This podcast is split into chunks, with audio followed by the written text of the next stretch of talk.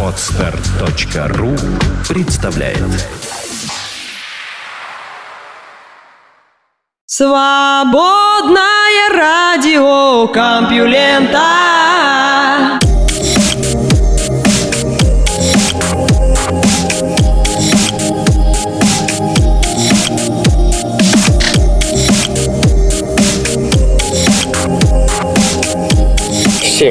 привет, вы слышите Лёшу Халецкого, и этот выпуск свободного радиокомпьюлента называется «Отблеск лампы». Ну что ж, отблеск рабочей недели падает на выходные, вы все еще слышите меня, хотя уже отдыхаете, и давайте я вам быстренько расскажу последние новости этой недели. Наука и техника. Найдена роскошная могила жрицы Мочи. Примерно 1200 лет назад индейцы Мочи устроили пышные похороны одной выдающейся женщине. Пару недель назад в Сан-Хосе-де-Моро, что в долине реки Хекетепеке на севере Перу, археологи нашли ту могилу вместе с признаками привилегированного статуса покойной. Это одна из тех находок, которые меняют представление о роли женщин в обществе Мочи. Даму поместили в большую погребальную камеру примерно в 6 метрах метрах под землей. Земляные стены раскрасили красным, а в нишах сложили приношения в керамических сосудах. В загробный мир ее должны были сопровождать двое взрослых людей, предположительно принесенные в жертву служанки, и пять детей. Тело положили на низкий постамент и украсили очень скромно, лишь ожерельем из местных камней. Но рядом оставили символ высокого социального положения, нечто вроде высокого серебряного кубка, который фигурирует в искусстве искусстве мочи в сценах человеческого жертвоприношения и питья крови. Подобные сосуды прежде были найдены только в гробницах могущественных жриц, бывших по совместительству царицами, так что эта женщина, скорее всего, занимала тот же пост. Украшения, оставшиеся от давно сгнившего гроба из дерева или тростника, еще один намек на важную особу. Медные волны и ступеньки часто встречаются в искусстве мочи. Рядом с черепом лежит медная посмертная маска, которая изначально, скорее всего, находилась на крышке гроба, а в ногах два куска меди, напоминающие сандалии. Гроб был антропоморфным, поясняет руководитель раскопок Луис Хайме Кастильо Буттерс из Католического университета Перу. Он сам стал человеком. По-видимому, гроб был частью представления, в которое превратили похороны, хотя, собственно, сейчас происходит примерно то же самое.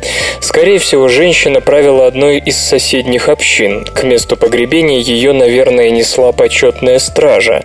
Музыканты играли на погремушках, барабанах, свистках и трубах. Посмотреть на процессию собралась вся округа. Это уже восьмое элитное женское захоронение, найденное в Сан-Хосе-де-Моро с 1991 года. У археологов больше нет сомнений в том, что примерно с 600 по 850 год здесь находился крупный религиозный центр, служивший также местом паломничества, и что жрицы-царицы оказывали огромное влияние на политическую и духовную жизнь региона. Сейчас трудно поверить, что еще четверть века назад ученые отдавали всю полноту власти воинам-жрецам, находясь под впечатлением от гробницы правителя Сипана, скончавшегося в возрасте 30 лет в середине третьего века на пике раннего этапа культуры мочи.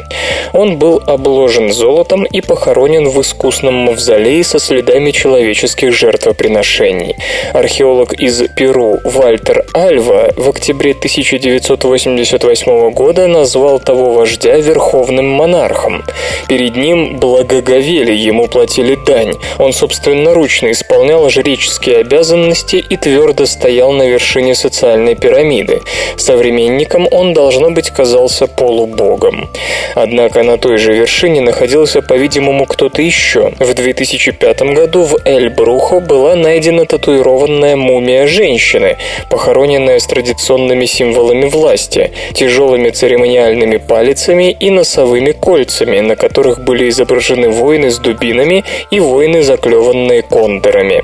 Ее 15 ожерелий из ляпис-лазури, кристаллов кварца, серебра и медно-золотого сплава тоже говорили о том, что взору археологов открылась воинственная царь-девица.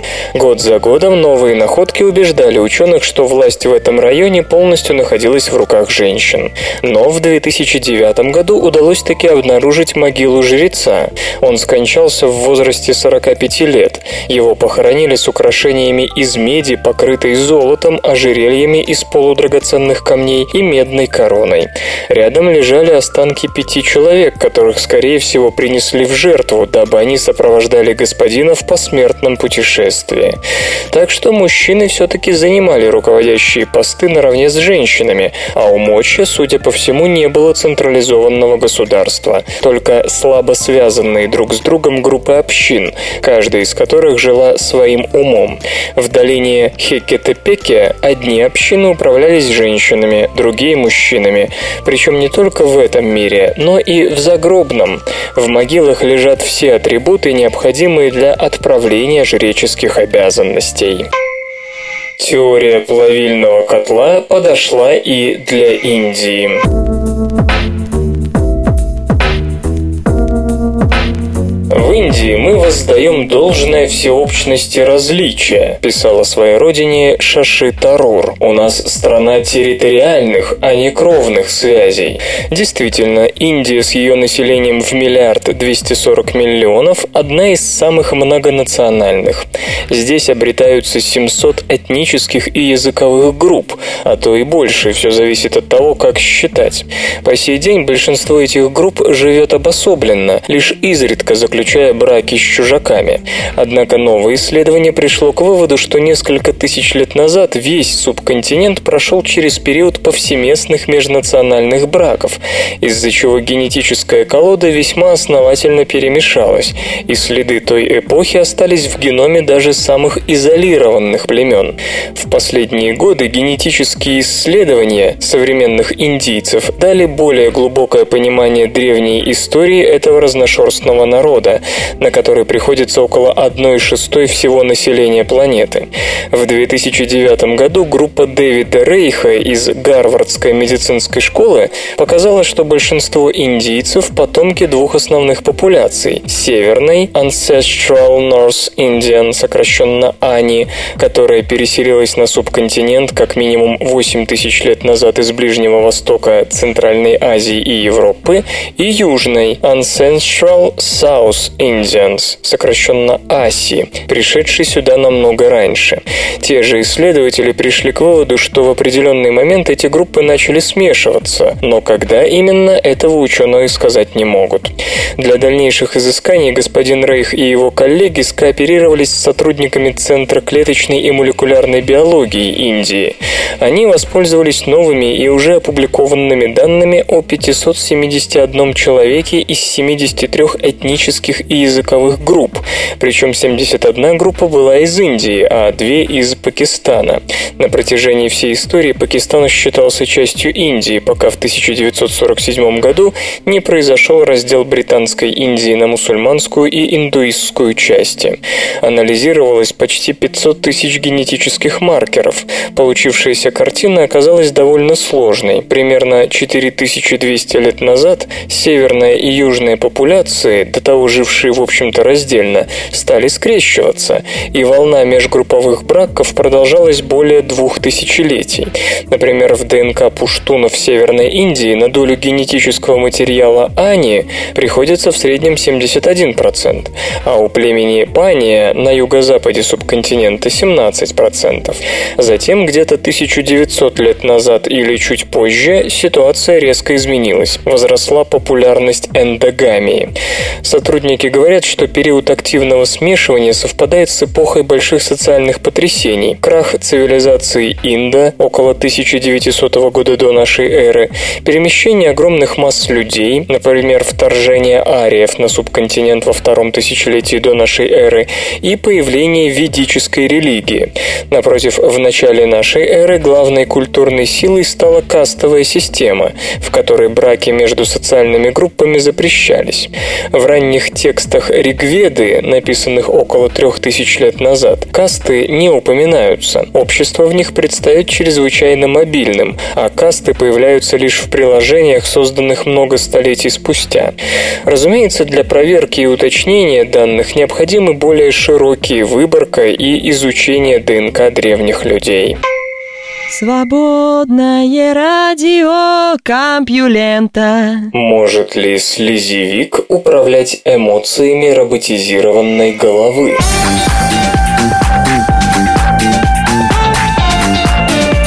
Самицеты из слезевиков и, в частности, физарум полицефалум широко распространены в природе, но волна подлинного интереса к ним нахлынула только в последние десятилетия. Эти организмы существуют в двух формах. Когда питательных веществ достаточно, слезевик выглядит как обычная амебообразная клетка. Но если ресурсов мало, такие клетки объединяются в суперклетку со многими ядрами, которая отправляется на поиски лучшей жизни. Не так давно выяснилось, что несмотря на отсутствие нервной системы, слезевики обладают неким подобием памяти. Кроме того, эти организмы способны находить кратчайший путь между различными источниками питательных веществ. Теперь Элла Гейл из Университета Западной Англии в Бристоле наглядно продемонстрировала, что слезевики могут выражать эмоции. Госпожа Гейл с коллегами поместила слезевика на массив с 64 электродами, используя в качестве приманки овсяные хлопья. По мере продвижения организма в направлении еды в электродах возникали электрические импульсы, которые исследователи преобразовывали в звуковые колебания. Получившийся шум затем разбили на образцы в зависимости от уровня громкости. Кроме того, звуки маркировались позитивными, если слезевик двигался в сторону еды, и негативными, когда он пытался укрыться от света. В результате получился набор образцов, которые были были ассоциированы с определенными эмоциями. Так, позитивная маркировка означала радость, а негативное – недовольство. Для визуального отображения текущего настроения слезевика исследователи использовали роботизированную голову Hanson Robotics Jewels. Столь необычная инсталляция демонстрировалась 1 августа на конференции «Живые машины» Living Machines в Лондоне. Любопытно, что это уже не первая попытка заставить слезевика контролировать контролировать робота. В 2009 году группа ученых из Саутгемптонского университета использовала этот организм для управления шестиногим насекомоподобным роботом. Обезьяны плавают брасом.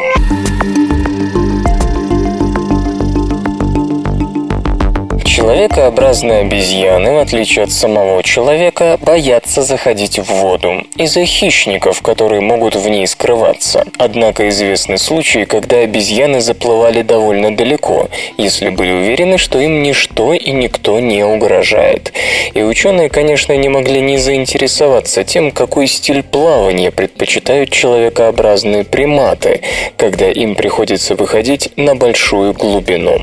Стилей плавания, как мы знаем, знаем несколько. Кроль, баттерфляй, на спине и так далее. Они разнятся по скорости перемещения и сложности движений. Можно было бы ожидать, что обезьяны будут плавать самым простым стилем, но нет. Как пишут в American Journal of Physical Anthropology, зоологи Ренато и Никол Бендер из Университета Витватерсранда, ЮАР, обезьяны предпочитают брас, один из самых сложных в техническом отношении стилей. Исследователи наблюдали за двумя пловцами – орангутангом и шимпанзе, и лично убедились, что животные любят двигать конечностями в плоскости параллельной поверхности воды, именно так, как это делается в брассе. Разумеется, это был не настоящий олимпийский брас, однако и от собачьего стиля, которым плавают все остальные звери, это разительно отличалось. Причем обезьяна свободно уходила под воду, а орангутанг даже открыл закрывал под водой глаза. Зоологи полагают, что переход от собачьего стиля к брасу у приматов случился благодаря лазанию по деревьям. Чтобы свободно перемещаться с ветки на ветку, руки должны двигаться во всех направлениях, и эволюция позаботилась о таких суставах, которые позволяли бы такие движения. Человекообразные приматы могут, в отличие от большинства остальных животных, свободно размахивать конечностями, так что освоить брас после плавания по собачьи они смогли без труда. Вслух и с выражением читаю стихотворение. Константин Вагинов «Над миром рысцой торопливой».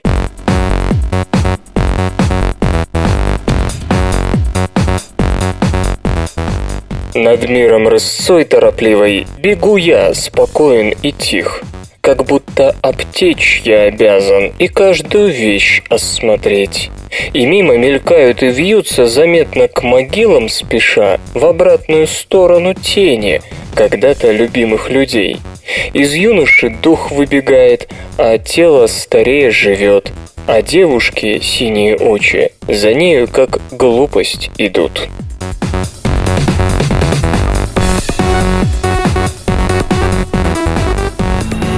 Наука и техника. Подарит ли комета Айзен обещанное зрелище?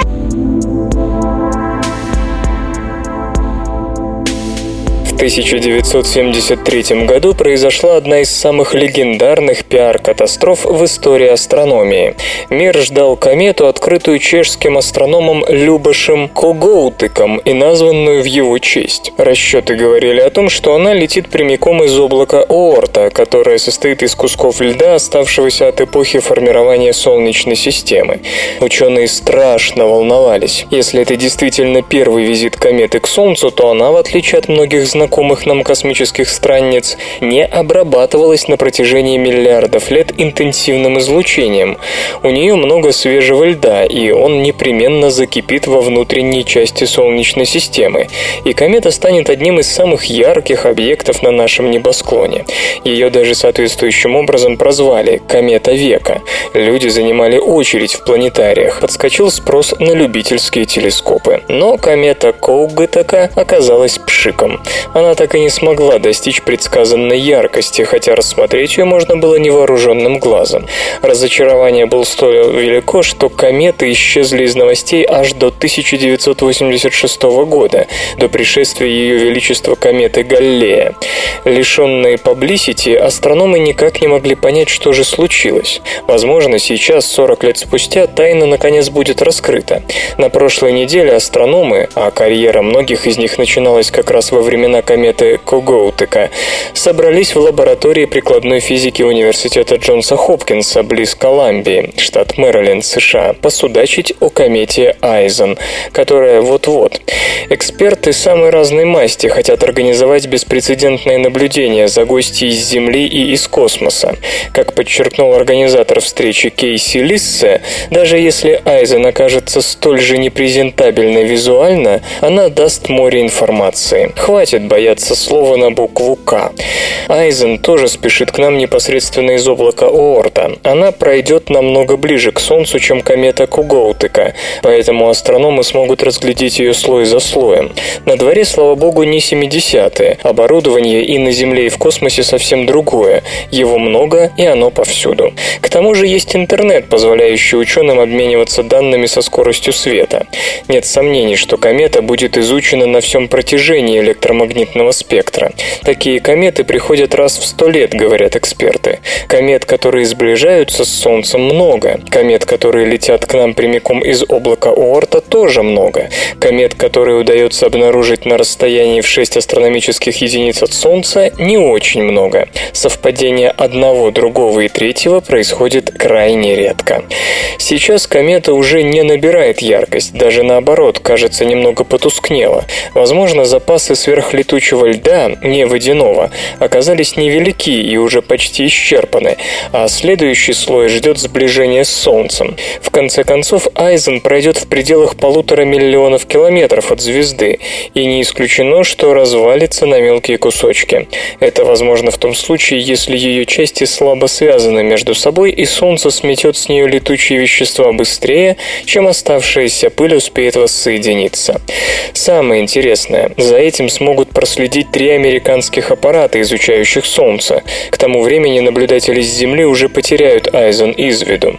Карл Шрейвер из корпорации Lockheed Martin сравнивает комету с бесплатным солнечным зондом, который сблизится со светилом на такое расстояние, о котором наши корабли могут только мечтать. Лично меня ни одна комета еще не разочаровывала, говорит Майк Ахерн из Мэрилендского университета. Дайте нам лимон, мы сделаем лимонад.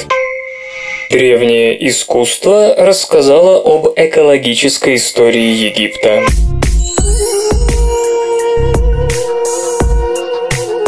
Древнеегипетские надписи и изображения в гробницах фараонов оказались хорошим источником по истории конгонии и ориксов, животных из семейства полорогих.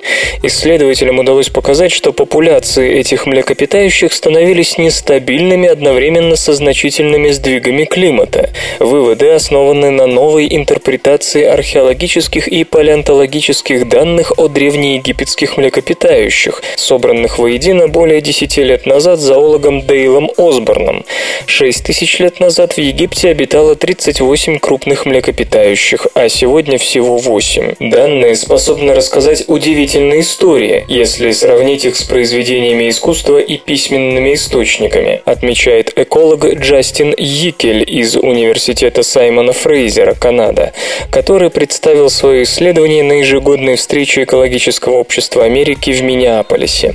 Например, 2000 1300 лет назад философ Аристотель упоминал о том, что в современной ему Греции еще встречались львы, хотя и редко, и вскоре после этого звери появились в местном искусстве в последний раз. Совместив данные о климате и видах, ученые обнаружили, что три резких снижения соотношения египетских хищников и добычи совпали с внезапным приходом засухи. Эти эпизоды совпадают по времени с поворотами в жизни народа в конце неолитического субплювиала, около пяти с половиной тысяч лет назад, а также во времена падения Акада на территории современного Ирака, примерно 4140 лет назад, и Угарита в Сирии 3100 лет назад. Обнаружив климатические корреляции, господин Йикель и разработчик экологических моделей Матиаш Пиреш из Университета Сан-Паулу, Бразилия, изучили влияние древних вымираний на стабильность трофической сети. Исследователи доработали метод моделирования моделирование биологических отношений внутри трофической сети в условиях ограниченных данных. Они воспроизвели миллионы потенциальных взаимодействий хищника и жертвы, основываясь на данных о размерах тела животных. Проверка результатов на сведениях о современных пищевых сетях Серенгети показала, что модель верно предсказала 70% взаимодействий. По идее, когда паутина трофических отношений становится меньше, ее стабильность Эффективность растет, это отмечает господин Йикель, но его модель говорит о том, что доля стабильных пищевых сетей в Египте неуклонно снижалась, и самый сильный спад произошел в последние 200 лет. Пищевая паутина – громадная запутанная сеть. Предложенный подход – хороший метод оценки стабильной пищевой сети без точного знания о том, кто кого ест, и с еще менее точными сведениями о структуре сети в целом. Господин Йикель и его коллеги подтверждают, что вымирание Восстание в Египте нельзя объяснить случайностью. Они также приходят к выводу, что присутствие или отсутствие того или иного вида не оказывало там большого влияния на трофические отношения. Это резко контрастирует с тем, что наблюдается сегодня в результате, вероятно, быстрых изменений, вызванных человеческой деятельностью. Экосистемы утратили запас мощности. Вот почему исчезновение всего лишь одного вида ныне способно повлиять на стабильность всей системы. Почему радио? От кого свободное? К чему это вообще все? Обнаружен источник Магелланова потока.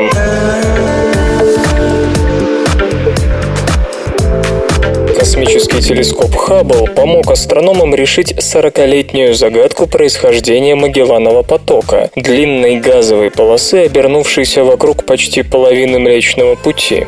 Наблюдения показали, что основная часть потока была сорвана с малого Магелланова облака около 2 миллиардов лет назад, а порции поменьше сравнительно недавно поделился его более крупный сосед.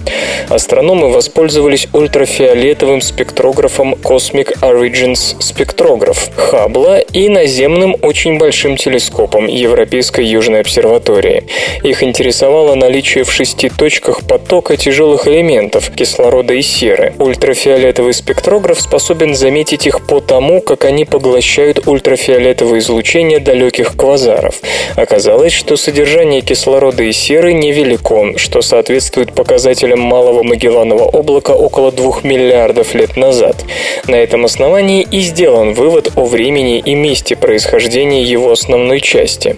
Тем не менее, в области, расположенной поблизости от Магеллановых облаков, обнаружено гораздо больше серы, чем в других местах. Химический состав этого региона сильно напоминает Большое Магелланово облако.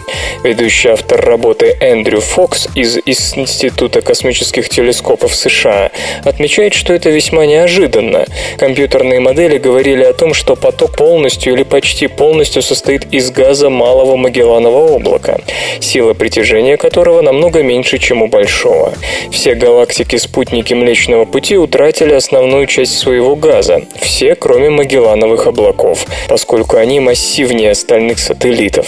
Тем не менее, они приближаются к галло нашей галактики, состоящему из горячего газа. Его давление выталкивает газ из Магеллановых облаков в открытый космос. Этот процесс в купе с гравитационной войной, которую облака ведут друг с другом, и породил, по-видимому, Магелланов поток. Со временем этот газ пойдет в Млечный Путь и спровоцирует образование новых звезд. Подобные исследования важны для проверки теории о том, как галактики отбирают газ друг у друга. По-видимому, этот процесс не постоянный, а прерывистый. Пульсирующая боль не зависит от сердечного ритма.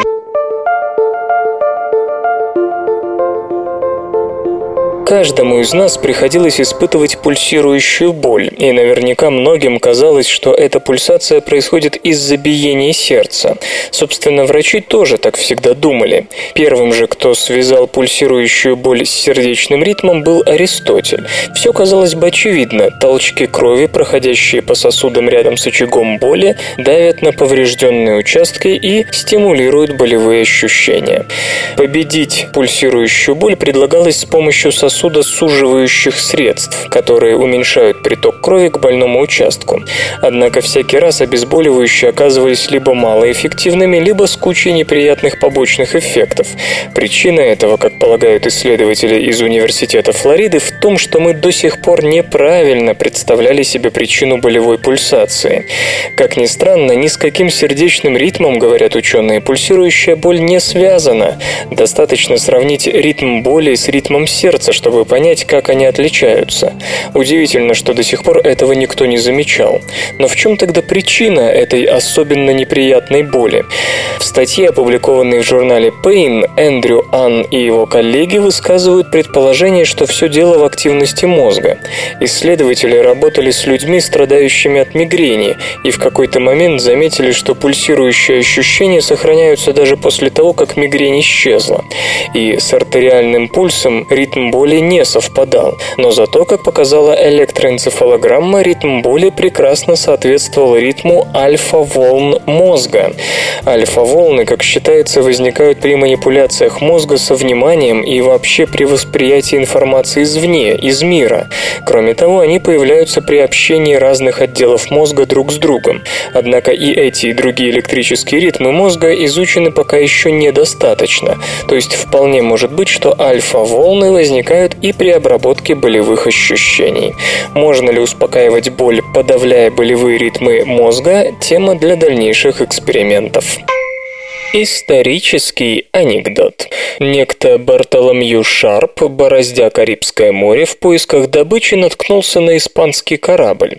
Взяв его на абордаж, пираты были весьма раздосадованы, обнаружив в трюме лишь множество оловянных слитков. Как гласит легенда, некая испанская дама убедила Шарпа отпустить корабль, что он и сделал. Впоследствии один из оловянных слитков, прихваченных для отливки пуль, был замечен кем-то знакомым капитана, и это дало повод для еще большей досады. То, что они идентифицировали в трюме испанского корабля как олово, на самом деле оказалось крупнейшим грузом серебра. Говорят, что эта испанская сеньора получила немалое вознаграждение за свою находчивость. Наука и техника. Традиционное китайское лекарство оказалось канцерогеном.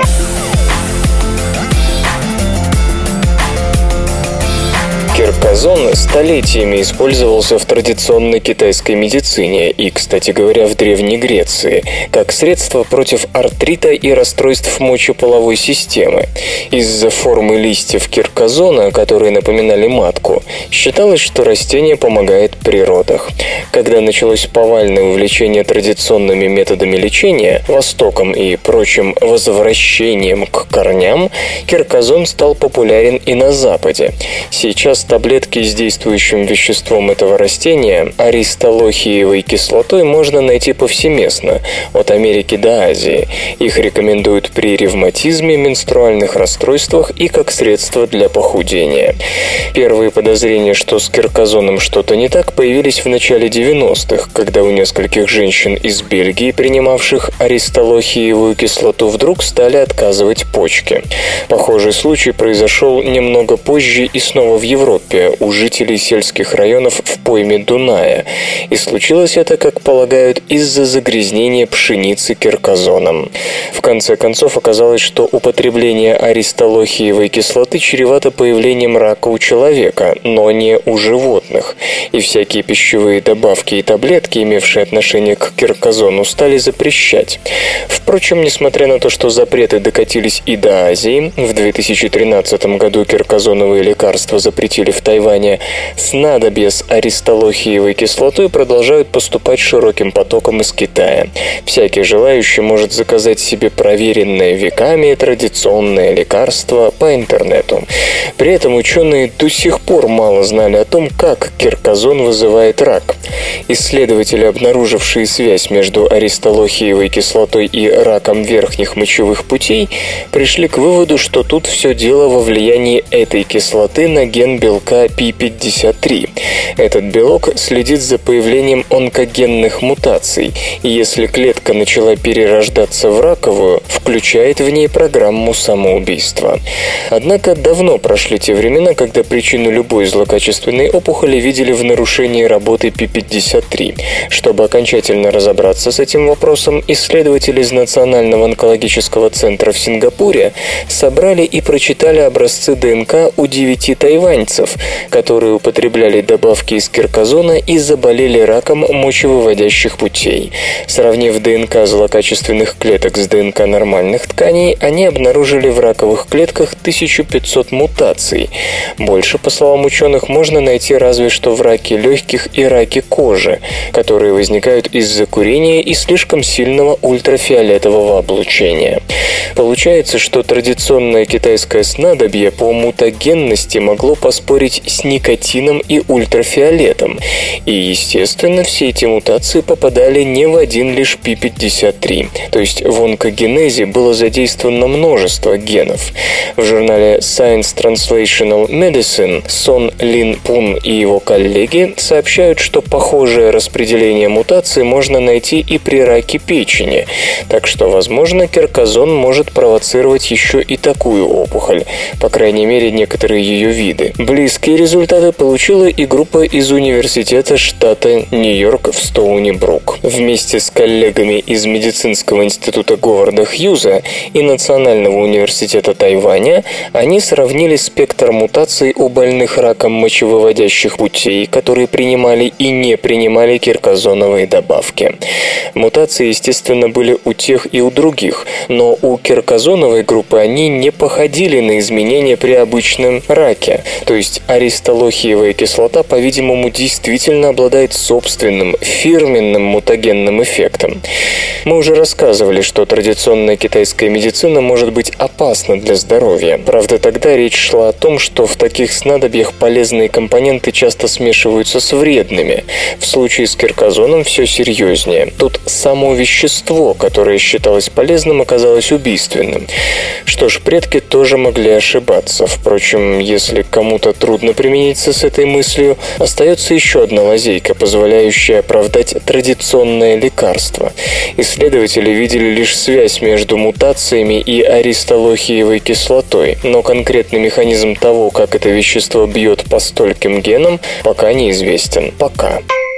Самые м, технологичные новости. Почему не все болеют синдромом Альцгеймера? Если вы думаете, что в мозге страдающих синдромом Альцгеймера есть нечто, чего нет у других, то вы ошибаетесь. Те же самые альцгеймерические компоненты есть у всех людей. Но тогда возникает вопрос, почему далеко не каждый заболевает синдромом Альцгеймера. Основной признак нейродегенеративных заболеваний – накопление в нейронах отложений из неправильно свернутых молекул белка. В случае альцгеймеризма одним из патогенных белков является бета-амилоид – Получается он из своего предшественника, расщепляемого ферментом бета-секретазой. Готовый бета-амилоид в силу особенностей пространственной структуры начинает заваливать нейроны белковым осадком. В результате в мозге образуются характерные амилоидные бляшки. Другой известный признак – нейрофибриллярные клубки из тау-белка. И предшественник бета-амилоида и фермент расщепляющий есть у всех. Но дело в том, что, как пишут в журнале «Нейрон» исследователи исследователей из Калифорнийского университета в Сан-Диего, в норме эти два белка разделены и друг с другом не контактируют даже в пределах одной клетки. Ученые наблюдали за культурой здоровых нейронов мыши и человека и обнаружили, что вскоре после синтеза предшественник бета-амилоида и бета-секретаза быстро разводятся по разным углам нейрона. Как легко догадаться, при болезни Альцгеймера белок предшественник и фермент, так сказать, находят друг друга. То есть дело не только в том, что в нейроне нейронах начинается перепроизводство предшественника бета-амилоида. Он еще начинает двигаться навстречу бета-секретазе. По мнению авторов работы, такое сближение и есть самое первое молекулярное событие, запускающее синдром Альцгеймера. Осталось выяснить, благодаря чему, каким молекулам эти два белка находятся в нейроне на расстоянии, и нельзя ли искусственно поддерживать такое их разделение, чтобы замедлить, а то и вовсе предотвратить развитие болезни софт и безопасность. Так ли опасны разговоры по мобильному телефону за рулем?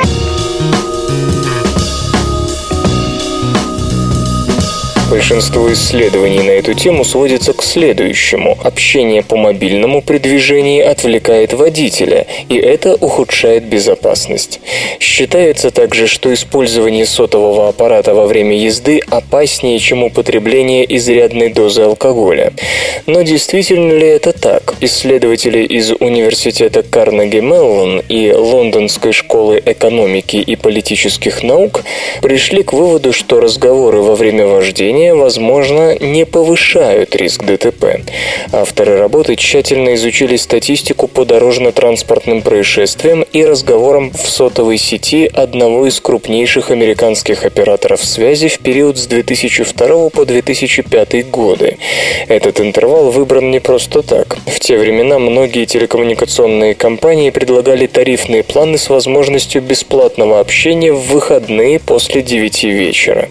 Среди всей массы массы разговаривающих абонентов, водители, находящиеся в движении, идентифицировались по тому признаку, что их телефонный звонок проходит через множество сотовых ретрансляторов. Оказалось, что после 21.00 интенсивность мобильных вызовов среди участников дорожного движения возрастала на 7%. Далее эти данные были сопоставлены с информацией об аварийности до 21.00 и после. Исследователи проанализировали сведения о 8 миллионах ДТП на территории 9 штатов и обо всех авариях со смертельным исходом во всех США. Выяснилось, что увеличение интенсивности звонков среди водителей никак не сказалось на ситуации с аварийностью.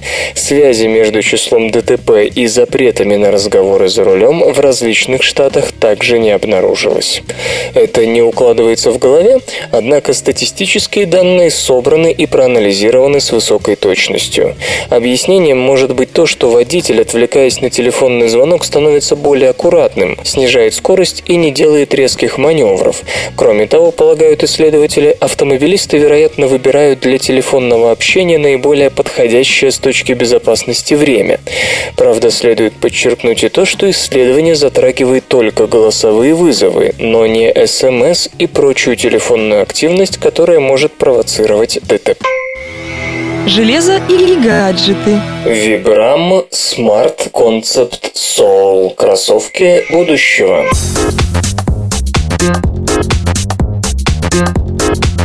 Недавно я рассказывал о высокотехнологичных кроссовках для бега Adidas Spring Blade с подошвой на пружинищих лезвиях и кроссовках-носках Nike Free Hyperfeel. А сегодня поговорим о концепции обуви будущего Smart Concept Soul, предложенной компанией Vibram. По задумке разработчика, кроссовки Smart Concept Soul получат встроенную подсветку. Светодиоды, расположенные в области носка, будут создавать рассеянный свет, озаряя пространство перед ногами владельца. Предполагается, что это повысит комфорт и безопасность передвижения в темное время суток или в неосвещенных помещениях. Красный мигающий светодиод в области пятки улучшит видимость человека для автомобилистов, к примеру, при ходьбе или беге по обочине ночью. Обувь будет оборудована аккумуляторной батареей и электронной схемой для контроля работы светодиодов при помощи пульта дистанционного управления в виде брелока или смартфона с соответствующим приложением. Предусмотрены три уровня яркости и, разумеется, возможность полного отключения. Но и это не все. Предполагается, что в перспективе в обувь могут быть встроены различные сенсоры для предупреждения об опасностях. Так, датчик приближения уведомит о наличии препятствий на пути следования, а температурный сенсор сообщит об опасном нагреве или охлаждении. Кроме того, планируется интеграция газового датчика, который сможет подать тревогу в случае задымленности или наличия в окружающем воздухе вредных для здоровья веществ. Пока Smart Concept Soul – это не более чем концепция, но в будущем идея в том или ином виде может найти применение в специальной обуви для спасателей и пожарных, которым приходится работать в экстремальных условиях, при плохой видимости, на разрушенных объектах и тому подобном. Кроме того, Smart Concept Soul пригодится военным и сотрудникам специальных подразделений. О планах Vibram по поводу высокотехнологичной обуви по выводу на рынок не сообщается. Не исключено, что компания прибегнет к помощи партнеров для выпуска новинки. Компьютер. Компьютер. Лента. Подкаст.